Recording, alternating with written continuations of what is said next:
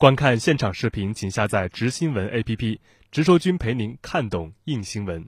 关先生您好，那现在外界都高度关注中方将采取怎样的反制措施？今天在外交部记者会上，国内外记者也就此多次发问。那您是如何前瞻？我注意到呢，今天在中国官方以及港府的一系列的声明中，那么在表达严厉谴责、坚决反对之外，一个核心诉求就是敦促美方不得将该法付诸实施，那么以免对中美关系和两国在重要领域的合作造成影响。我认为呢，这是我们做前瞻的一个关键。那么现在呢，外媒的最大关切就是呢，反制措施会不会和中美经贸磋商相关联？这实际上呢，也是全世界的共同关切。也是利益关切，因为啊，按照国际货币基金组织的预测，一旦中美贸易战持续到明年，那么全年呢将会给全球经济带来总额高达七千亿美元的损失。那么，所以呢，这是经济不确定的这种大环境之下的一个最大的不确定性。今日美国报呢今天的报道标题就直接传递了这样一种关切：贸易谈判进行之际，特朗普签署涉港法案。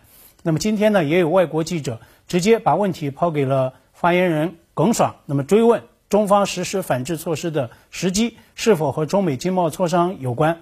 我认为啊，耿爽的回应很高明，给出了很有逻辑递进关系的两句话。首先，耿爽重申了中方的坚定立场，敦促美方不得将该法付诸实施，以免呢影响两国关系以及重要领域的合作。接着呢，他请提问的记者保持关注，那么该来的早晚会来。